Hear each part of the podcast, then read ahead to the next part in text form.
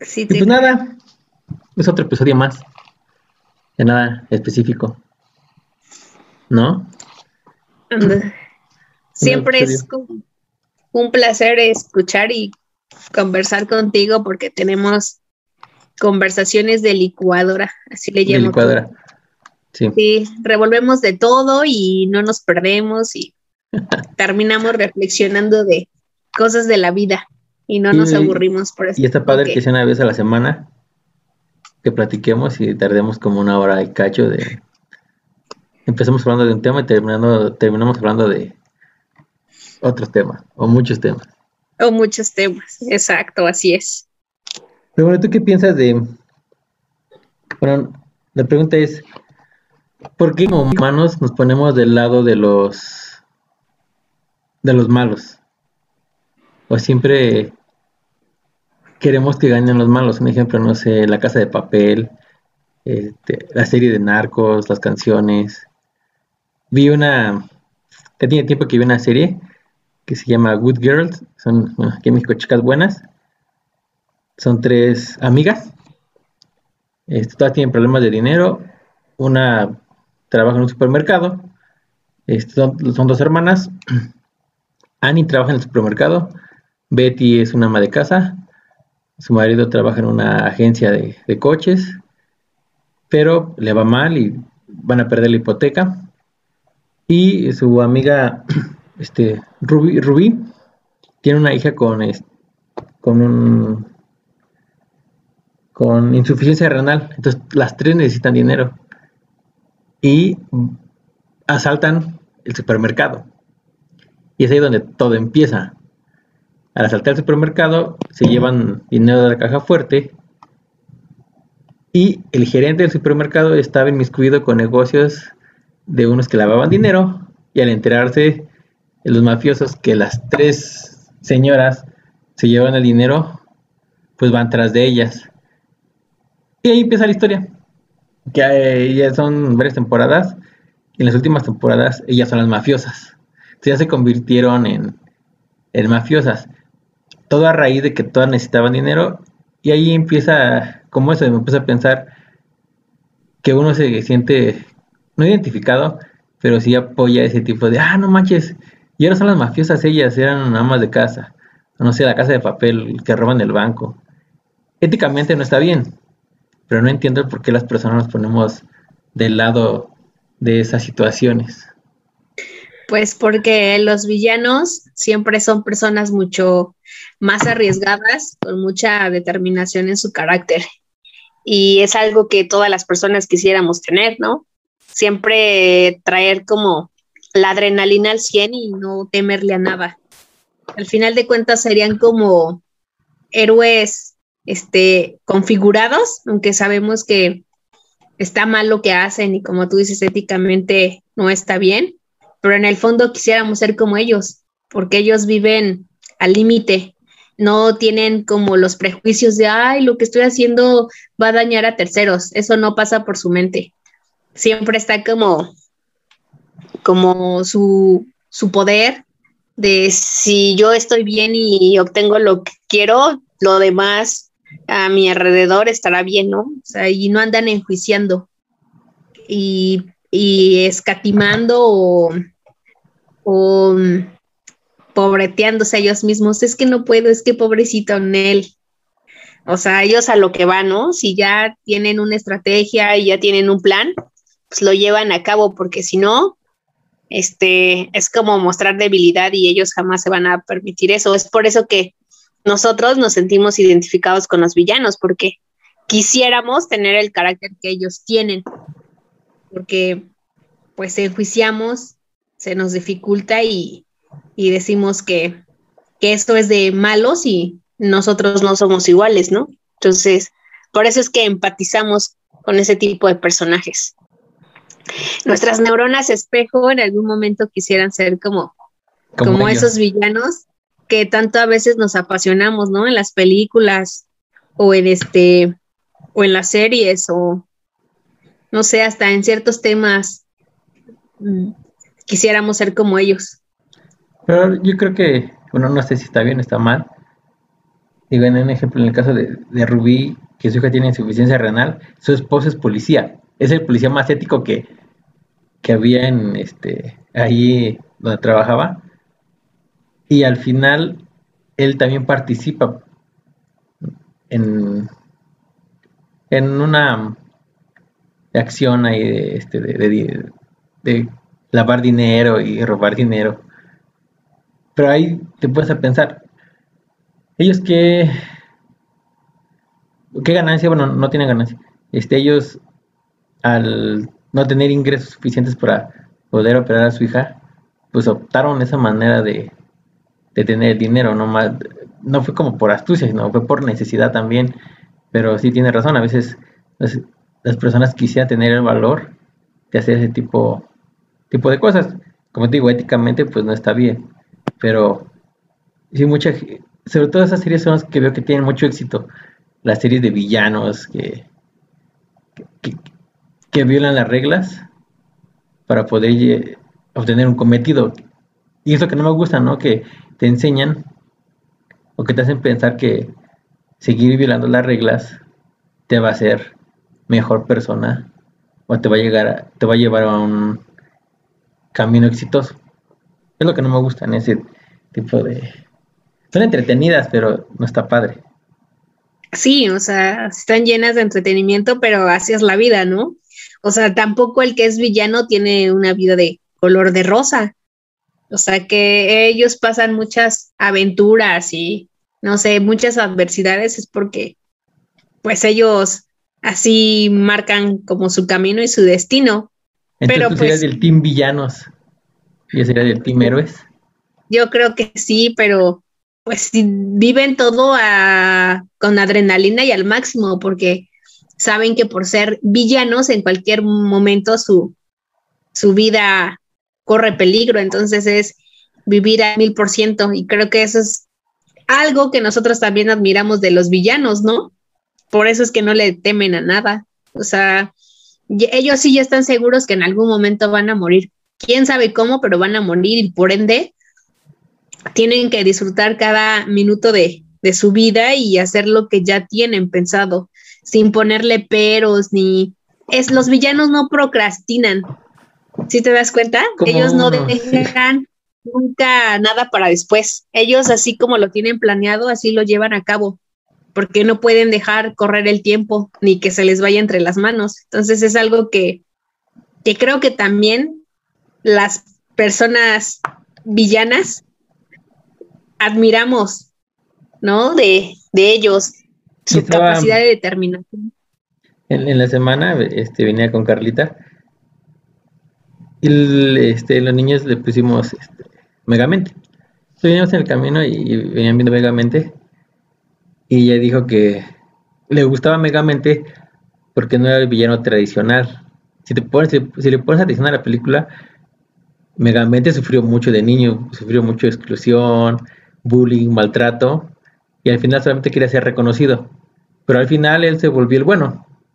Muchas veces hay muchos, en, ese, en ese ejemplo, hay muchos villanos que, que son buenos y va, va más allá de, de, que solo quieran hacer cosas malas. El entorno es el que los cambia.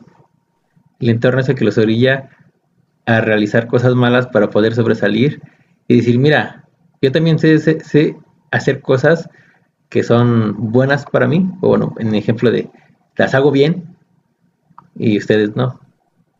Y Megamente está padre la historia, porque al final es una persona que sufrió mucho, pero que tiene un corazón sincero y adorable como otras personas. Pues sí, es que a veces ser villano no quiere decir que tengamos que tener el alma negra, ¿no? Por circunstancias de nuestras vidas o de nuestros destinos, eh, empezamos a tener conductas o cambiar conductas. Y como tú dices, ¿no? En este caso, este villano había sufrido demasiado. Hay muchos villanos que tienen muchas carencias, ¿no? Desde carencias económicas, carencias emocionales, carencias psicológicas, que los hacen convertirse en este tipo de personas. Y no necesariamente es que sean de malos sentimientos o de corazón de carbón, sino que hay algo que los hace cambiar, ¿no? Y en ese cambiar, pues se vuelven personas muy metodológicas que siempre planean algo, que son estrategas, quizá de nacimiento, pero que no se habían dado cuenta, pero al tener que desarrollar una habilidad, pues sacan a realizar muchos otros aspectos, ¿no? O sea, cuando las películas crean un villano, deben de crearlo, creo que con más habilidades que a una persona totalmente buena, ¿no? tiene que tener como, como muchas, muchas, muchas habilidades y virtudes, ¿no? Que a nosotros nos dicen, ay, es re malo, pero pues también es re bueno en otras cosas. Y eso es a mí lo que me, que me causa fascinación en, en los villanos. y, hay, y hay buenos que son malos. Iron Man éticamente es malo. Éticamente es malo el Iron Man. Entonces no. Iron Man había, estaba pensando en otro. Ah, Batman también tiene su lado muy oscuro. Porque llega a violar ciertas leyes para poder, según, según llevar la ley a, a Ciudad Gótica. Entonces sí, sí hay. Hay de los dos. Y, y con respecto a procrastinar, ¿cuántos propósitos de Año Nuevo llevas cumplidos? Pues mira, en ese sentido voy avanzando. Sigo con esa parte de hacer ejercicio y comer más sanamente. Eh, hasta apenas hoy pude comerme un chocolate. No sé, tenía mucho este deseo de comer algo dulce y lo que encontré en mi ropero como ratón fue un chocolate. Y ya me lo comí hace minutos antes. Y hacer ejercicio, pues continúo haciendo ejercicio. Es como la mejor forma de, de sacar este, endorfinas y felicidad y sentirte bien. Y aparte, es un momento el que destinas para ti. Otra cosa que no he dejado de hacer, pues, es meditar. Medito con un grupo todos los miércoles. Este, un grupo que por cierto se dedica hacer reír a niños con cáncer en los hospitales. Y eso igual me ha traído como muchos beneficios a, al pensamiento y al alma. Y pues, ¿qué más? Mm, pues ya sabes, los propósitos de este año creo que el más, así más, en el que hice más énfasis fue mantener la salud. Entonces, pues, entre ellos, pues implica por eso alimentarme bien, tomar agua, mucha agua, este, hacer ejercicio, meditar, entonces ahí voy en esos, este, en esos propósitos de, de año nuevo. Algunos otros, por situaciones del trabajo, pues no voy a poder realizar este año, pero no quito el dedo del renglón. Pero bueno, tiempo al tiempo y las cosas se darán. Sí, creo que en, mi caso no he, hecho todavía, todavía tengo tiempo para realizarlos. Era hacer ejercicio. Pero es muy, no sé, bueno, no es que sea difícil, sino a veces con personas postergamos muchas cosas, entre ellas para mí hacer ejercicio.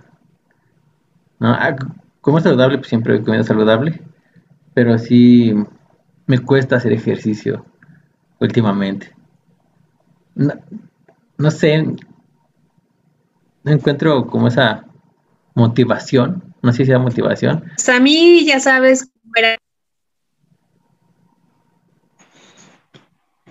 pues a veces sí es motivación de uno solo, porque digo, a mí mi hit no es como hacer ejercicio, pero y siempre cuando tengo amigos que les gusta correr y me invitan a correr, les digo que no, que que yo los veo correr, pero que ellos me inviten una conchita y un café y con gusto los acompaño, ¿no? Pero sí, pero en esta ocasión sí ha sido necesario hacer ejercicio. Sí, no hay más que estamos encerrados. Número uno, pues porque como nada más estamos en casa, pues no gastamos las energías que acostumbramos en un día normal, ¿no? Este, y, y la otra, pues que la ansiedad empieza a hacer efecto en tu cabeza, ¿no? Por más que quieras guardar tranquilidad y todo, pero si no sacas todo ese estrés o esa energía que, que tienes contenida, como que a mí se me dificulta dormir. Otro propósito que, que traté de hacer y llevar a cabo fue esta parte de la higiene del sueño, dormir a mis horas y despertarme a mis horas y, y ese tipo de cosas, porque a mí se me dificulta mucho dormir, pero, pero pues ya haciendo ejercicio y meditando creo que ya he logrado como dormir con más calidad que antes. Antes cualquier ruido me despertaba y hoy por lo menos soporto los ladridos del perro o que anden los este los estos animalitos grillitos en mi habitación y me despierten. Ya entendí que son como mi Pepe Grillo. Es importante dormir bien, eso sí. El, recuerdo cuando estábamos cerca de, cuando vivíamos cerca de Metro Toreo, Cuatro Caminos, que cuando llegamos a las 5 de la mañana empezaban a, a laborar los camiones, micros y todo el, transporte público, ¿no? Enfrente, porque estábamos exactamente enfrente del metro. Y a las 5 empezaban los pitidos de, autos, así. Y era horrible, porque durante como dos, tres meses no pudimos conseguir. Eh, sabemos que eran las 5 de la mañana y ya te levantaban. Pero después poco a poco vas acostumbrándote a los ruidos, a tener más tranquilidad. Pero sí era chistoso, de apenas nos estamos acordando de eso de, ¿te acuerdas cuando nos despertaban a las 5 de la mañana? Entonces sí estaba chistoso eso de no poder dormir. Pero con respecto a la ansiedad, pues creo que sí ha subido, ha incrementado mucho el, el número de, casos este año. Porque está, con el encierro sí se complica demasiado y está súper horrible. Y una de las cosas que ha bajado, bueno, que es que apenas estaba viendo estadísticamente es el año con menor índice de gripas a nivel mundial. Pues es que bien me lo decía mi amigo. Ahorita todo el mundo nos estamos cuidando de no enfermarnos de gripa por esta misma situación de COVID, ¿no? Entonces todos queremos mantener como la salud en el tema de, de enfermedades respiratorias y por eso es que casi nadie como que ha querido enfermarse o luego, luego ya si te sientes enfermo, vas al médico o este, ya que te revise, ¿no? O, o ya si eres como de las personas que creen los remedios caseros, pues, pues ya te tomas un ajo con miel o un tecito caliente o cosas que sabes que si no es COVID, pues van a surtir efecto y te vas a aliviar en uno o dos días, ¿no? Tu jugo antigripal todas las mañanas. o un jugo antigripal o aumentas tu dieta en vitamina C, ¿no? Y comes guayabas, piñas, naranjas, limones y lo que más te encuentres en el mercado para tener salud o, o estos raíces o camotes como como los conozcan los demás de la cúrcuma y el jengibre, pues que ahora están de moda, ¿no? Por esta parte de, que son mm, antigripales y desinflamantes, pues ahora son del dominio común de toda la población. No creo pensar que solo a nivel México, sino que yo creo que otros países también se emplean, ¿no? Como remedios caseros y yo creo que surten efecto. Digo, sí, de alguna al fin del día vienen de la tierra, ¿no? Y deben beneficiar algo a tu cuerpo. Sí, exacto. No, y sabe rico el, té de, de jengibre con canela, un ajo y tomillo. Está bueno, está rico. A mí, Aparte, a mí me gusta mucho. Te pica un poco, Tan solo, la cantidad de jengibre, te pica un poco la garganta, pero está muy, está muy bueno. A mí me gusta mucho el té de jengibre y acompañado con especias. Da como un olor, a, olor, no sé, demasiado rico, que yo cuando me lo tomo no quisiera que se me terminara. En verdad. Sí, no. Pero... Disfruto de, de los tés, las tisanas, todas esas cosas herbolarias. A mí me, me gustan y me llaman mucho la atención. Sí, de... sí está, está, rica. Los tés, las este, infusiones, ah, que son, son muy diferentes. Cada cosa, un té es cuando pones a hervir la, este, los productos y tiene que hervir ahí el agua, la planta o especies. La infusión es cuando pones el agua caliente y nada más viertes para que salga como el concentrado. Está padre todo eso también. Está. Yo quiero como que tomar un curso para, para preparar, ya sabes, test, tisanas, infusiones y todos los demás nombres con cliché que vengan a lo que te puedes tomar. Me encanta esa parte. No sé, quiero hacerlo. No he encontrado un lugar donde tomar un curso, pero en algún momento lo de encontrar y lo tomaré.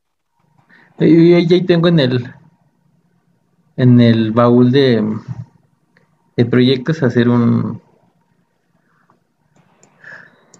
antes de que surgiera toda la coctelería y, y todo eso aquí en así de ensaladas en, con gin y vodka hace muchos años fui a una práctica de campo a, a Puebla y todos los pobladores hacían diferentes tés con muchas plantas y sabían súper super ricas.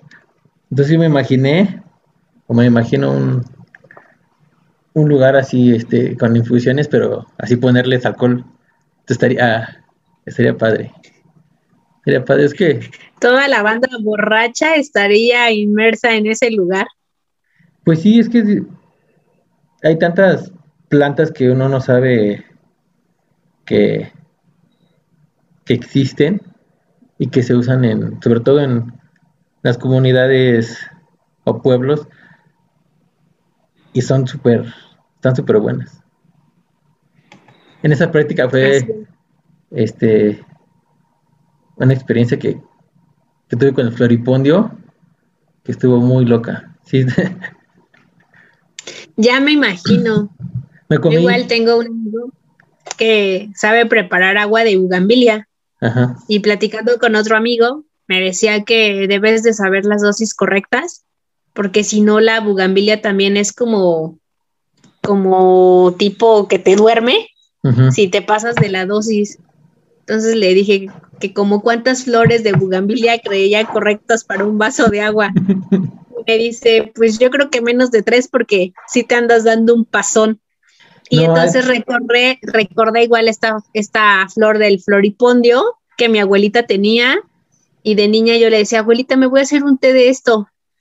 Y me decía que si me lo preparaba corría el riesgo de no despertar nunca. Sí, yo creo que ahí este, el, era, una clase de, plantas.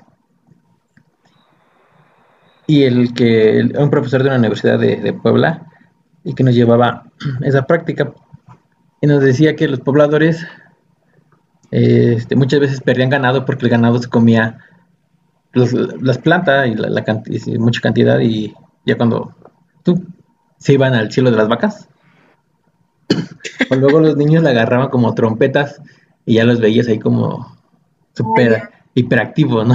Debrayando casi casi.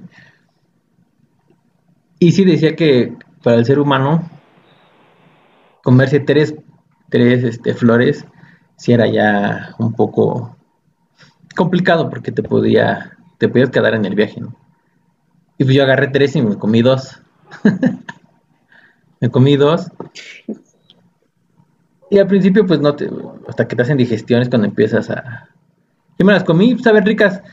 No sé si tú de niña, este, con, con tus abuelitos o con tu papá, este, yo me acuerdo que con mi abuelita, había como campanitas chiquitas, florecitas, las quitaba y en la parte del fondo tiene la miel, que es donde los, los colibríes meten el pico y ahí. Ajá. Entonces, igual el, floripondio sabía dulcecito, sabía como miel. De, me recordaba esa sensación de, del néctar que probaba cuando era niño. Entonces me comí dos y de repente ya nos fuimos al camión y estaba nublado el, el, camino. Entonces el camión en la parte de enfrente chocaba con las ramas de los árboles. De un momento para otro, como que se quitó todo el camión y yo solamente iba como sentado en, no sé, me imaginé la, la nube de Goku, porque iba flotando nada más y se lograba sentir la neblina en mi cara, estaba muy loco, como que tus sentidos se agudizan. Sí, creo, yo creo que si te comías esa tercer flor, sí ya ibas a ser Goku buscando las esferas del dragón. Y recuerda que no se da igual la percepción, pues veías el, estaba viendo hacia enfrente, y veía la rama, y ya antes de que chocara con el, con el camión en, el techo, yo me agachaba porque sentía que, sentía las ramas como me, pasaban así entre las, entre las manos, y eso con los ojos, con los ojos abiertos, después cerré los ojos, y literal parecía que estoy como si estuvieran las estrellas, así fue un, un viaje medio loco, así, así estuve como tres horas. Como tres horas y ya después como que ya se, se bajó el efecto, pero sí está, está padre, bueno, está padre, no, no, no lo recomiendo, no estoy diciendo que lo hagan, simplemente es mi experiencia que yo tuve con ese tipo de cosas. Y ya sí, me imagino, no. Yo con flores no he tenido ningún tipo de vivencia de ese tipo. Y recuerdo que después, como la semana que estando en la casa, y me hice un té, pero ahí sí ya no tuvo, no tuvo efecto. No sé si porque estaba seca ya la, la, flor, o, no sé, pero ya no tuvo ningún efecto en ese tipo de, de cosas. No estamos pues, recomendando que lo hagan, simplemente estoy contando mi experiencia. Son anécdotas de, de chavorrucos. Chavorrucos. ¿No? como, mi adicción que tenía en la, prepa, cuando hacía mucho calor, llegaba y me tomaba un litro de leche. Y su concha. Y, su concha. Mi concha. Una adicción bastante rara porque era súper tarde y tú querías llegar a tomar siempre tu litro de leche. Nunca lo entendí, pero... Es que... Pues, si tú lo disfrutabas... La, tenían, la tenían en el refri entonces llegaba con acalorado y lo más frío que, que, había era leche. Pero era exceso de calorías, güey, más un pan, una concha, pues eso Ay, déjalo para la cena. ese tiempo era un palo andando, ¿no? No era como como que me importan las calorías. Nos sacaras un palo andante. No, no era como que me importara ese tipo de, cosas, pero bueno, que, bueno, regresamos a los propósitos. Creo que sí es importante. Ah, porque pues esto nos pasa. Hablamos de una cosa. Lo mismo que pasó en nuestra plática, este, pasa con los propósitos. Se pierden a mitad, del, camino y los cambias y después dices, ah, ya no los hice y ya el próximo año y así nos llevamos la vida. Es como que es muy fácil dejar tus cosas porque a veces pierdes o sientes que pierdes mucho tiempo buscando un objetivo, ¿no? Cuando creo que no debería de ser así. Si ya te fijaste un propósito, debes hacer o debes pensar en cómo hacer para llegar a ese propósito, a lo mejor de por pasitos chiquitos, ¿no? Sí, es que no sé, ahora yo digo que con la inmediatez de todas las cosas que tenemos, queremos que todo sea rápido. ¿No? Queremos que ya estar delgados, ¿no? En, el ejemplo de que queremos bajar de peso, estar delgados, el que tu negocio sea exitoso de la noche a la mañana. Pero creo que deberíamos ser como más como los japoneses, que para ellos el éxito a veces tarda hasta 20 años y ese es como el promedio de años para ellos para que algo sea exitoso. No sé, los que tienen un restaurante pequeño allá es, no, pues tardé 20 años para poder poner el, restaurante, eh, ampliarlo. Un ejemplo, ¿no? Los que venden, no sé, cosas allá. O hacen algo, es como que tardó 30 años en ser el mejor arquitecto en ciertas cosas. Y sin embargo aquí como que también la sociedad, las redes sociales te, te imponen como el querer lograr todo muy rápido. Ahora que, estamos en los 30 es, ¿tienes 30 y no has hecho nada? Y, tu casa y tu familia y tu negocio o, tu coche. Y es como que... Y es ahí también donde empieza la frustración de las personas y dejan de hacer las cosas. Eso siento yo.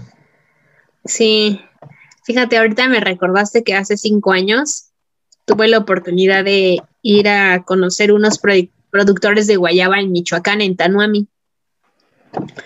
Y ellos me contaban la historia de que tardaron 12 años en poder construir un empaque de procesamiento de guayaba, pero que al paso de 10 años, pues muchos productores no creían como en la propuesta de, de crear ese empaque y de poder exportar guayaba a otros países, ¿no? Solo de 40 agremiados o agricultores, cinco creyeron en el proyecto y continuaron. Así fueron agrupándose hasta llegar a 15 y, y lograron poner su empaque, eh, con, obviamente con, con apoyos que buscaban por otros lados pero al final del día cumplieron con su objetivo, ¿no? Y su objetivo fue como por pasos pequeños. Primero, pues empezaron con el desarrollo de sus árboles, de que no se contaminaran de plagas. Después empezaron a, ver los frutos de, del cuidado de sus árboles y empezaron así a, a vender en las esquinas de, de los pueblos más cercanos de Tanuami y posteriormente llegaron a las centrales de abastos de algunos municipios de Michoacán. Después vendieron en la central de abastos más grande de Michoacán y al final lograron exportar su producto a Alemania. Eh, buscaron las certificaciones de sus productos, exportaban ya a Alemania y cuando yo fui a visitarlos a su empaque, estaban buscando la certificación para exportar a, a Japón y hace dos meses tuve contacto con, con, su con ellos y ya me, dijeron que sí, que, que ya estaban exportando a, a, Michoacán y que se hayan convertido en los productores eh, que exportaban más cantidad de guayaba en toda la República Mexicana, ¿no? Que, que ya le habían ganado el primer lugar a los productores de aguas calientes. Entonces, sí aunque creemos que a lo mejor a veces nuestros pasos que van hacia esa meta son mínimos, pues nos van acercando a eso que queremos, pero en ese paso creo que no tenemos que perder el objetivo de lo que queremos y no desmotivarnos, ¿no? Generalmente nuestros propósitos como que nos quedamos a la mitad y decimos, ay, no lo voy a lograr, mejor ya lo abandono, cuando creo que deberíamos de fijarnos como pasos chiquitos que nos lleven a conseguir esa, esa meta, ¿no? Y esa es como la experiencia que, que me dejaron esos productores de Guayaba, que cuando fui estaban como implementando de manera artesanal una máquina que los ayudara a procesar este, la guayaba que no eh, cumplía con los estándares de calidad. Es decir, ellos querían producir con esas guayabas jugo o, néctar, que es una cosa totalmente distinta. Y entonces este, estaban con esa, con esa máquina que ellos empezaban a diseñar de manera artesanal.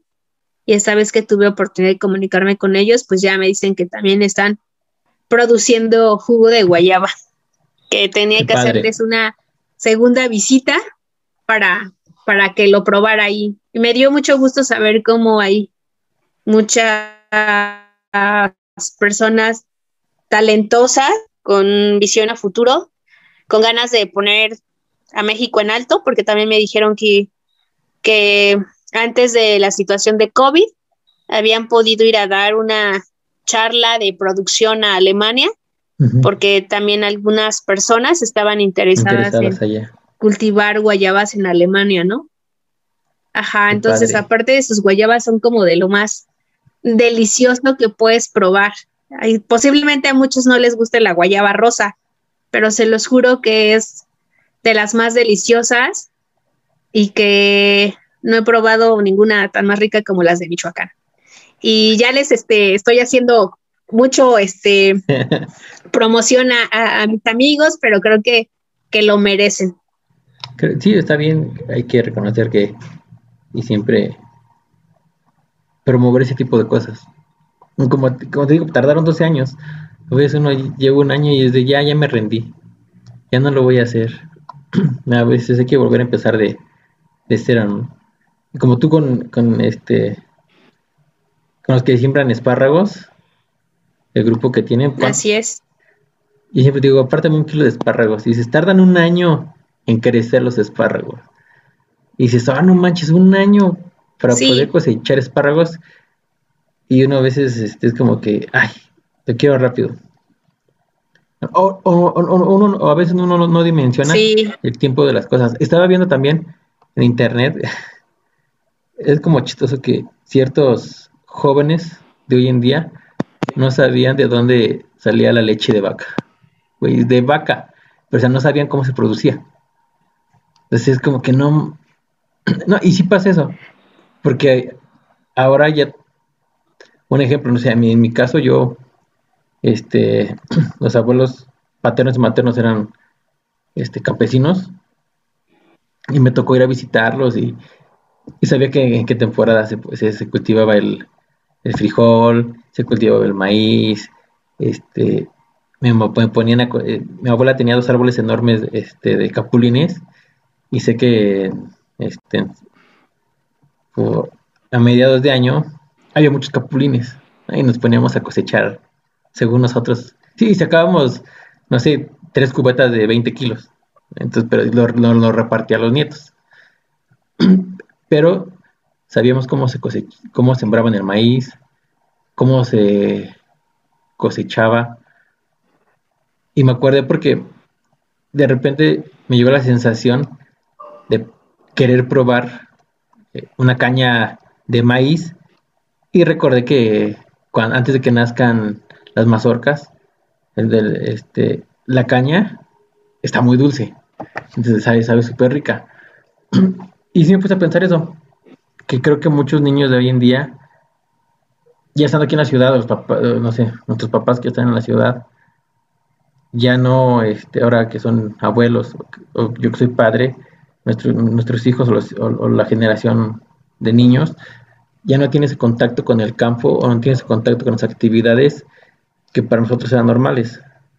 ¿no? Y, no ven cómo crece un frijol, no ven cómo crece el maíz, no ven cómo crecen las frutas.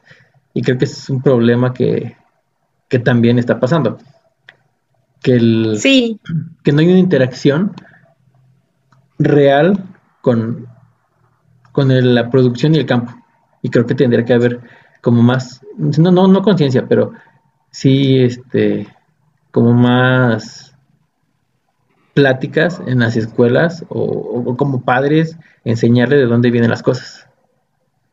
Sí, apenas me acaba de suceder algo muy chistoso durante una de las clases virtuales. Les preguntaba a mis alumnos que por qué se sentían feliz en, en este día y uno me dice, porque me salió una mandarina sin semillas. Y yo entreví y dije, deberías estar más preocupado porque quiere decir que estás consumiendo algo transgénico, ¿no? Sí. Entendí que la inmediatez que pues a él no le gustan los alimentos con semillas, ¿no? Pero a nivel, a nivel salud sí me preocupé porque, porque dije, ¿cómo es posible que alguien se pueda alegrar de cuando un alimento ha sido mejorado y ya salen las condiciones que como que a ti te gustan, ¿no? Sin embargo, ha pasado por, por tanta eh, modificación genética que, que qué es lo que estamos comiendo hoy en día, ¿no? O sea, cuando dije, estoy feliz porque en las mandarinas no me salieron semillas, yo dije, debería tu mamá estar tan preocupada de lo que te está dando de comer que debería de cambiar de verdulería. No, pero es, cierto, y todo ese... Hay un estudio que dice que en los años 80 y 90 la cantidad de vitamina C en una naranja, no es un ejemplo, del 1 al 10, era 8, este 8, ¿no? Y ahora es 2. Ahora la cantidad de vitamina C que tiene una naranja es en valor 2 al de hace 20 años. Entonces es como que sí te nos debemos de preocupar también por ese tipo de, cosas, ¿no? Que sí está complicado el, ese tema también. ¿No? Éticamente también no está como... Digo, sí, la gente se preocupa que, bueno, los transgénicos según nacieron para poder crear productos mejor, mejor calidad y poder, este, muchos con la idea de poder alimentar a la población, pero realmente el 40% de la, de la comida que se produce se tira a la basura, el 40%. O sea, no es como que necesite, este, si está mal, ¿no? esas, este, cosas. Y pues sí está bien, estaría bien que a los niños también en las escuelas les den como ese tipo de información de dónde, no sé, hay niños que no saben de dónde vienen, cómo, cómo salen los huevos de una gallina. Entonces sí está como... No, pues tampoco. Como loco. A veces parecieran temas que damos por hecho que los niños saben y conocen, que cuando me dan ese tipo de respuestas, pues de primera instancia sí te da risa, ¿no? Porque es algo chusco y novedoso. Pero ya cuando lo analizas a profundidad, sí te das cuenta que desconocen inmensidad de, de cosas, ¿no? O sea, yo, por ejemplo, ahorita tú dices, se hicieron los transgénicos pues para alimentar a la población. Pero ¿cuántos o cuántas personas podemos acceder a ese tipo de alimentos mejorados?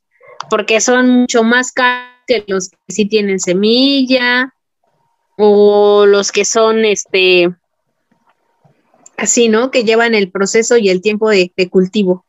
Entonces, creo que ni siquiera a nivel económico eh, los alimentos transgénicos están cumpliendo su función. Pues sí, pero ya, también es otro tema muy, no complicado, pero sí de ponerte a investigar muchas cosas. Pero ya hay laboratorios que están haciendo carne sin animales. Están clonando células. Pero ahí van, ahí van. Hace cinco años costaba 40 mil pesos un kilo, no, 40 mil dólares un kilo de carne. Ahora ya cuesta 16 mil dólares el, producirla. Entonces ya va a llegar un momento en que ya van a...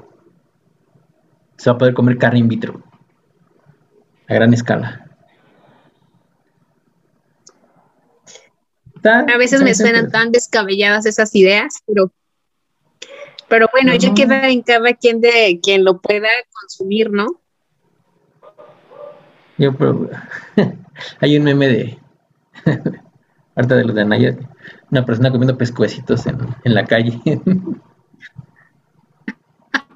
La verdad es que a mí me gustan más los vegetales que las carnes.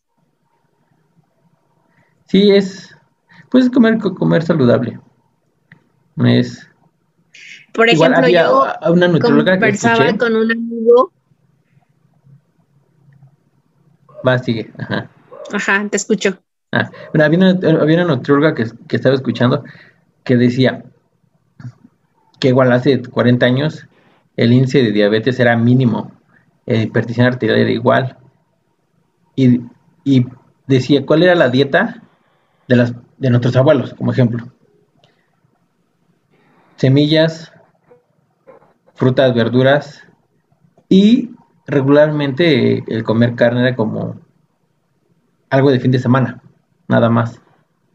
El, comer carne no era tan importante o tardabas más porque tenían que, este, tomando en cuenta no sé los pueblitos, para comer pollo tienen que crecer los pollos, ¿no? Tienen que engordar al puerco, tienen que engordar a la res, será como más, más esporádicamente el, el consumo de carne.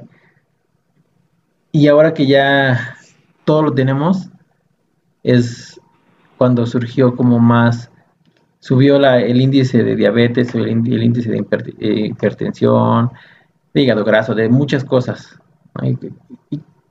digo, nosotros, en mi caso, siempre hago más verdura que carne en, en los en nuestra alimentación. Creo que está bien que sea balanceado. Así debería de ser balanceado todo el, este, el tema de, de alimentación. Todo el tiempo. Sí. Yo, por ejemplo, platicaba hace unos días con un amigo de, del mole de olla, ¿no?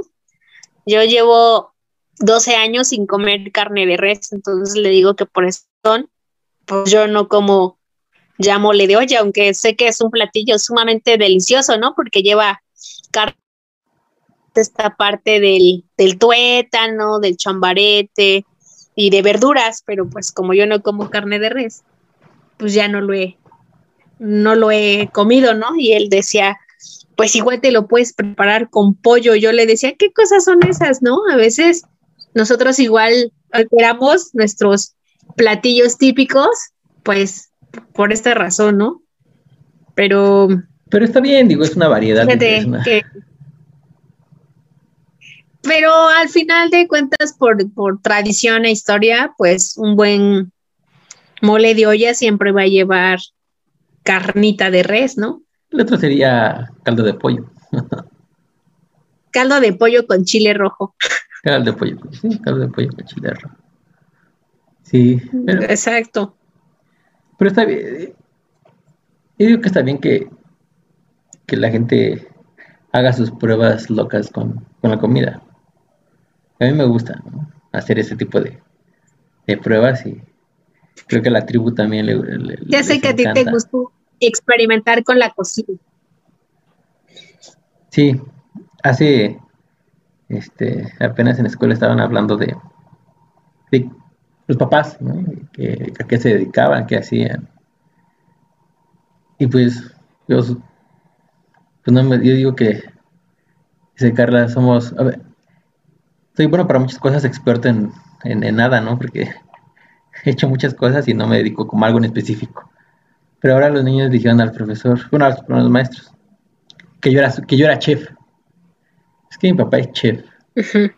y pero fue así como, estaban platicando y de repente, no, tu mamá, ah, pues mamá es este, diseñadora. ¿Y tu papá? Ah, mi papá es chef. Y ya volteo y digo, bueno, para ellos, ellos me ven así como, como el chef, ¿no? Que porque el negocio de, comida y yo hago de comer, les hago de comer. Y pues para mí está padre porque realmente un chef no, no es como un título, sino se va haciendo con el tiempo, este, en el ramo restaurantero, no es como que digas, ay, salí de la escuela como chef, no, sales como cocinero y vas agarrando experiencia.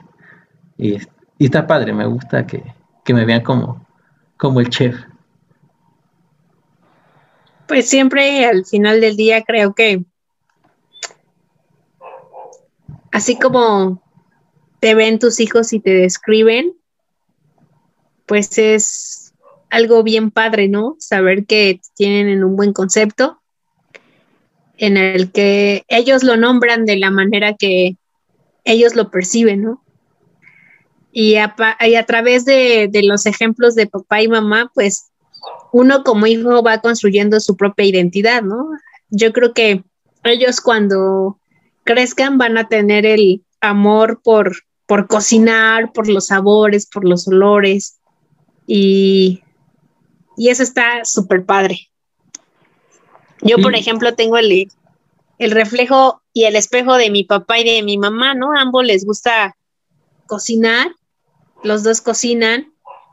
Y en verdad que a mí yo disfruto lo que preparan ambos, o sea, no sé si lo cocinen con tanto amor o qué, pero a mí en verdad que, que me fascina su comida. Y cuando han llegado amigos a casa y prueban lo que mi mamá cocina es como de, no manches, Daf, dile a, tu mamá que me pase la receta o, o dile a tu papá que cómo preparo la salsa porque me gustó, que me guarde o que me mande un comer Como se dice aquí en mi pueblo, ¿no? a tu papá hace un...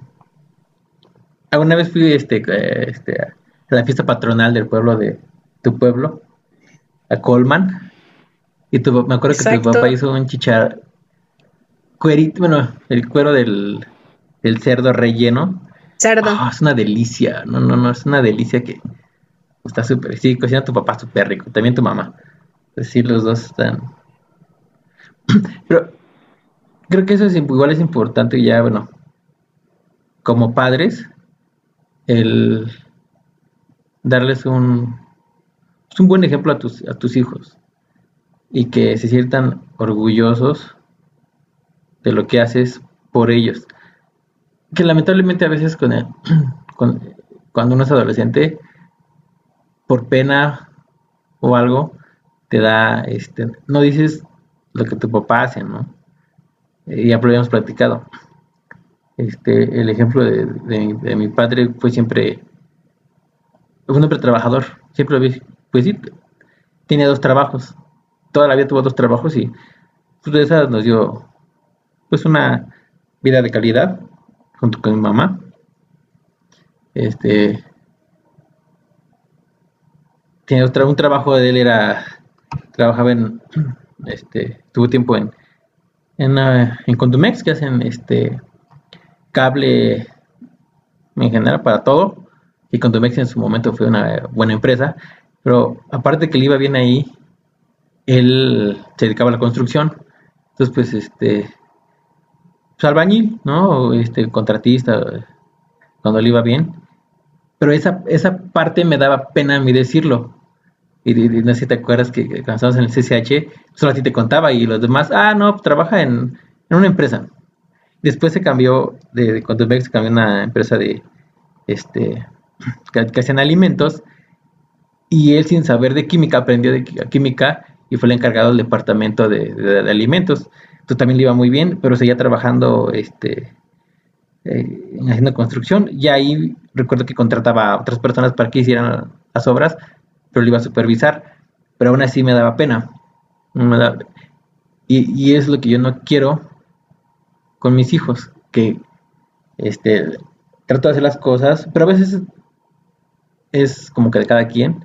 Después con los años fue así de, pues agradezco y sí creo que lo tengo en un buen concepto en, esta, en eso, en papá, que todo el tiempo buscó la forma de sacarnos adelante, tiene dos trabajos por muchos años. Y ya después ya, este, es por mi mamá, pero en ese concepto lo tengo, ¿no? Siempre fue un hombre súper trabajador y ahora pues ya creo que pues no me da pena porque de 10 años no me da pena decirlo, pero creo que uno siempre como padre debe hacer las cosas bien para que sus hijos siempre tengan como el, orgullo de decir a qué se dedicaba tu papá.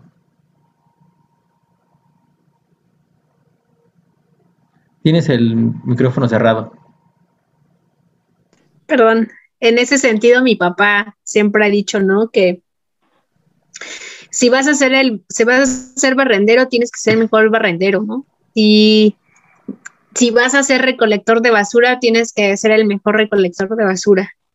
Si vas a ser abogado, tienes que ser el mejor abogado, ¿no? O sea, en lo que hagas, en lo que te desempeñes, en lo que desarrolles, siempre tienes que tratar de ser el mejor y no en, no en el sentido de, de, ego, sino en el sentido de saber hacer bien las cosas, de dirigirte bien con las personas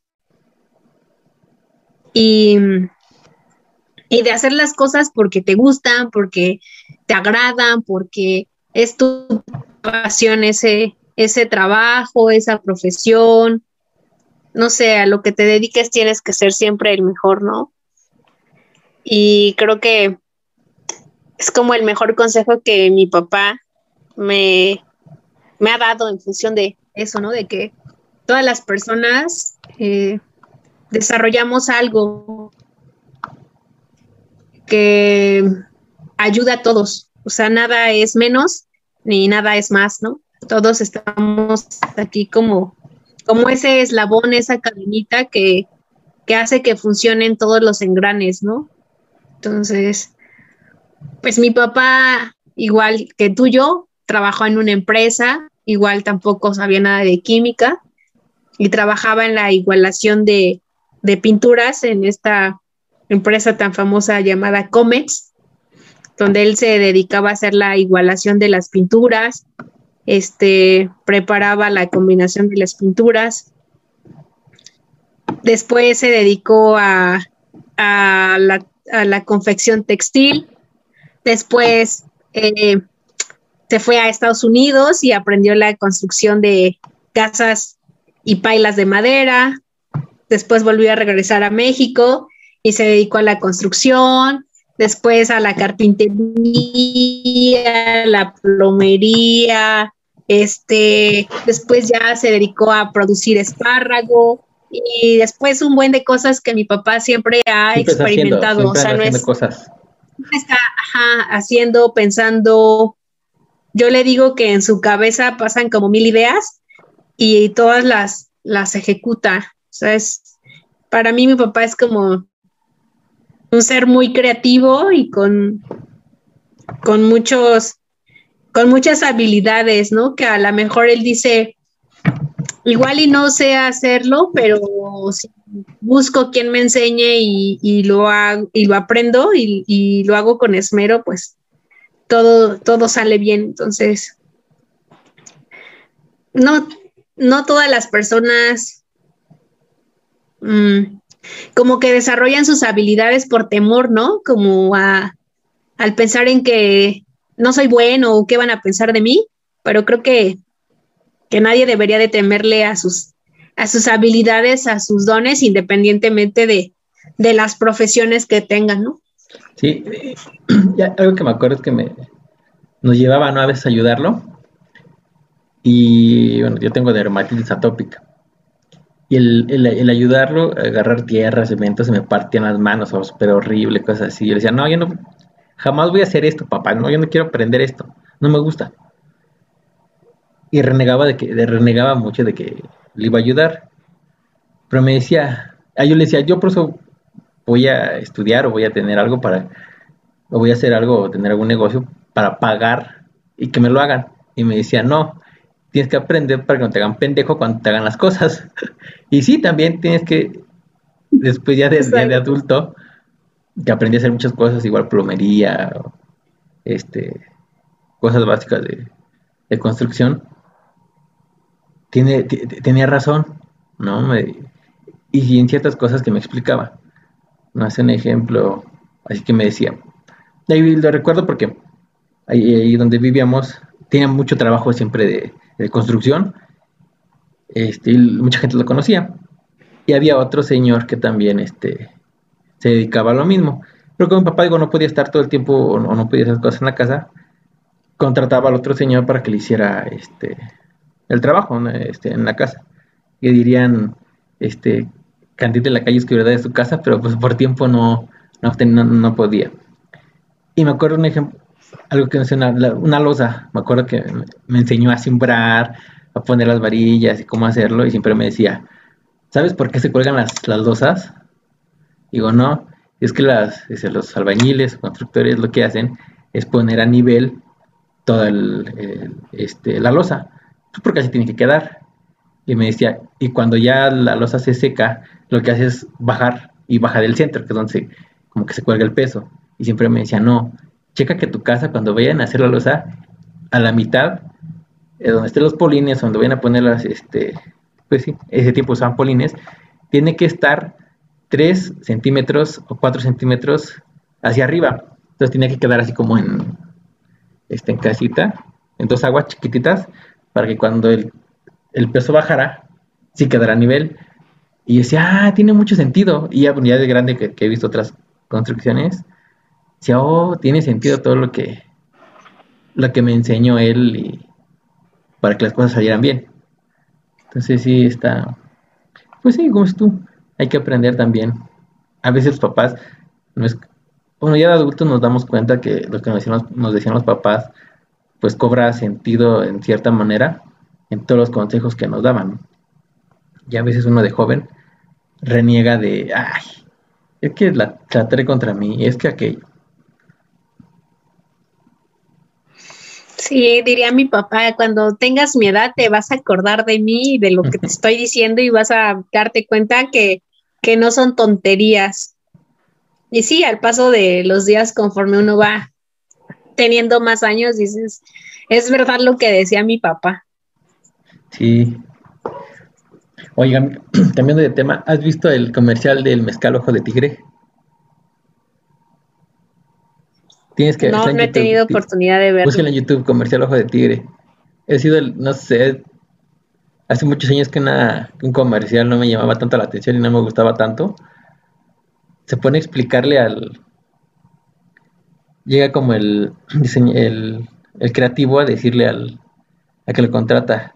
Imagínate que es así un super este comercial le empieza a dar varios este, ideas que pasan el comercial según como el creativo se lo imagina y al final el que lo contrata le dice, no, es que no me gusta esto, no me gusta aquello. Y el otro en son de burla dice, bueno, nada más pone el mezcal en fondo blanco y di que es ojo de tigre. Y le dice, oh, me parece genial. Y me da...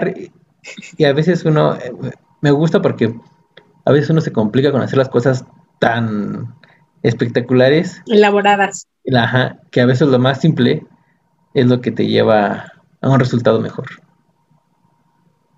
Así es. A veces eso es lo que, que, te da el resultado mejor. Y pues ya. Ajá. A veces la lo simple entra así tal cual, tan simple al, a la pupila del espectador que, que no necesita ser la cosa tan rimbombante, ¿no?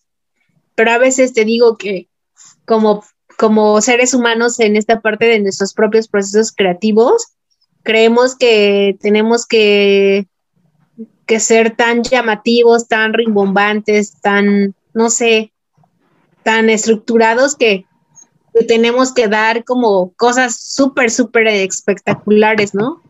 Cuando a veces lo, lo más sencillo es lo que impacta y lo que llena la pupila del espectador. Sí, exacto. Y pues bueno, llegamos al final. Creo que ya... Hablamos de todo un poco. De nada específico. Exacto, de nada específico. Que la gente que nos dedicó tanto tiempo comparta esto que estamos escuchando, que le den like, que le, se suscriban, ya sea en YouTube, en Spotify, en, Facebook. Como te digo, tu capítulo ha sido de los más, este, sí, son pocos, pero ha sido de los más vistos. Y mucha gente me dijo, ay, es que el capítulo con tu amiga me gustó, ah, es que está padre. Ay, es que el tema que tocaron de los niños está súper genial. Y pues me pareció una idea otra vez pues hacerlo, eh, grabar contigo otro episodio. Como te digo, creo que cada semana platicamos como muchas horas. y nunca Exacto. nos aburrimos de, hablar de tonterías.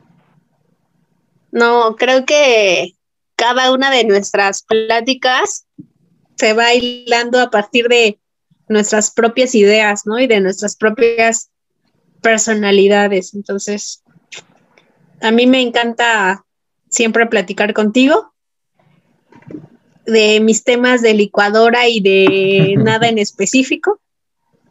Y pues ya sabes, aquí tenemos muchos temas de los cuales hablar, de los cuales compartimos puntos de opinión o diferimos, pero, pero siempre es por el gusto de, platicar, ¿no?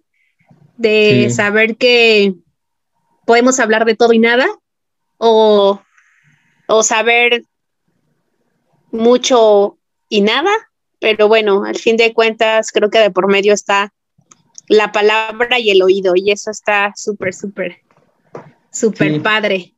Exacto, creo que sí.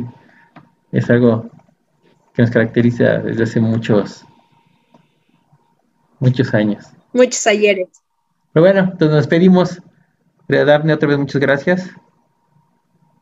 Y A ti, Alfredo, otra vez hacer más pláticas contigo. O si no, hacemos otro otro podcast con no sé, nada más tú y yo platicando de cosas que a la gente le interese también. Como tú eres psicóloga, yo soy una persona que le gusta investigar de muchas cosas y podemos hablar de, de otras cosas en específico que, que la gente nos pueda ir pidiendo.